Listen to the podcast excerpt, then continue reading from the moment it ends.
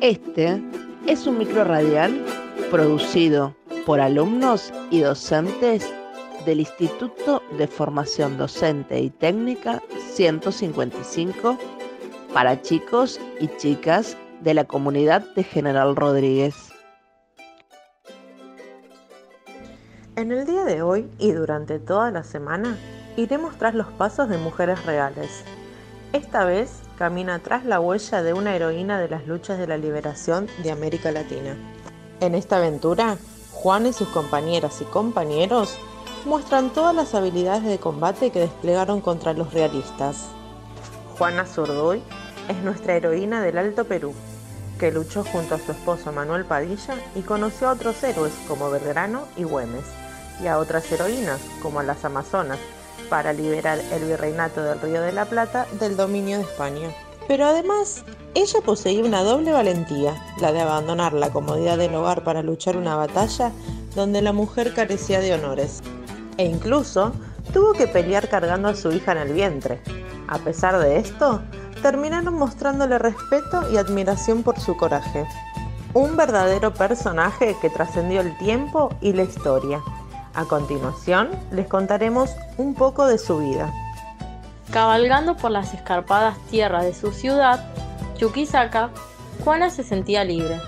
Sin embargo, aunque era una niña, ya sabía que su pueblo no lo era, sometido como estaba por los invasores españoles que repartían injusticias y azotes.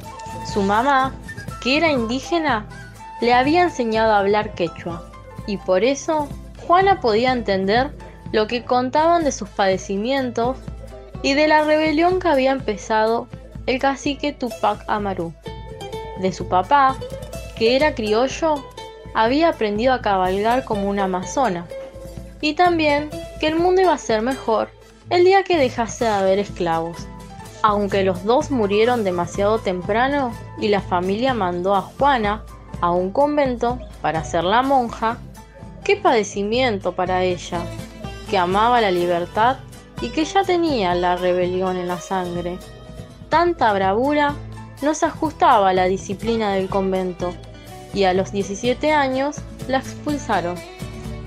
Casi enseguida vino el amor por el comandante Manuel Asensio Padilla, con el que tuvo cinco hijos, y las luchas por la independencia, que la convirtieron en una verdadera pionera en esto de ser mujer y empuñar la espada para defender sus ideas. ¿Y qué sucedió después? ¿Juana tenía alguna jerarquía? Juana era teniente coronel y tenía el sable de Belgrano, pero en la lucha había ido perdiendo todo. Su casa, su tierra y a sus cuatro hijos, que habían muerto por las miserias de la guerra.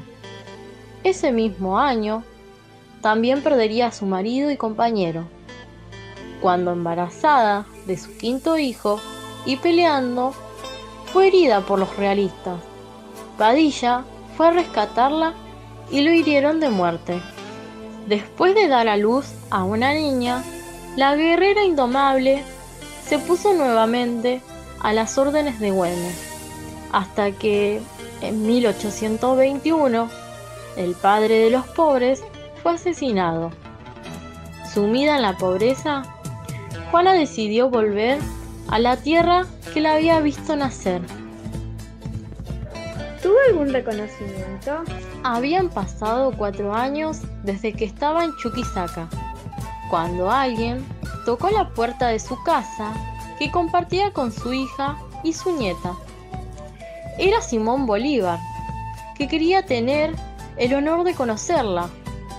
Se dieron un abrazo profundo y las palabras del libertador fueron las justas y necesarias.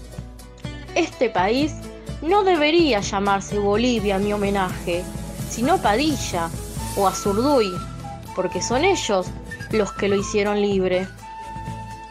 Juana Azurduy representó a las miles de mujeres anónimas que lucharon por la emancipación del virreinato del Río de la Plata. Pero, ¿alguien podría responderme? ¿Quién fue Juana Zurduy? pocos podrán responder. ¿Por qué será? ¿Será porque sería una mujer en una sociedad que las elogiaban cuando daban banquetes, pero no cuando empuñaban las armas? ¿Será porque no pertenecía a las clases más altas que terminaron gobernando las nacientes naciones americanas? ¿O será por ambas razones?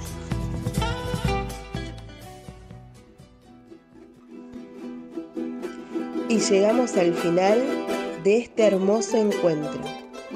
Pero antes, queremos dejarles unas recomendaciones.